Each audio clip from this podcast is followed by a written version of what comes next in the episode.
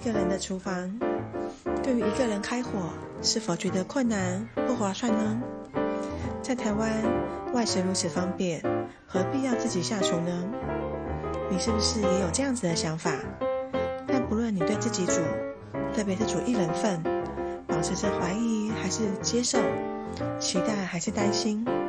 都希望能借这个平台跟你分享我自己二十几年来煮一人份的经验。这中间，我翻阅了不少的食谱书，有适合一个人开火的，也有不适合的，或者别人很流行，但完全不适合我自己习惯的方式。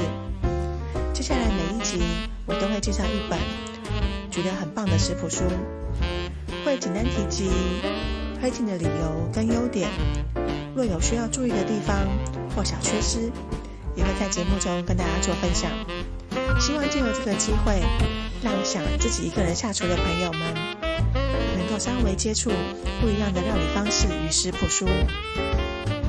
但还是有一点要提醒的是，适合我的方式不一定适合你，毕竟每个人个性都不一样，喜欢的料理模式也不同。但是在彼此的分享与摸索中，希望能够逐渐扩大我们的料理世界。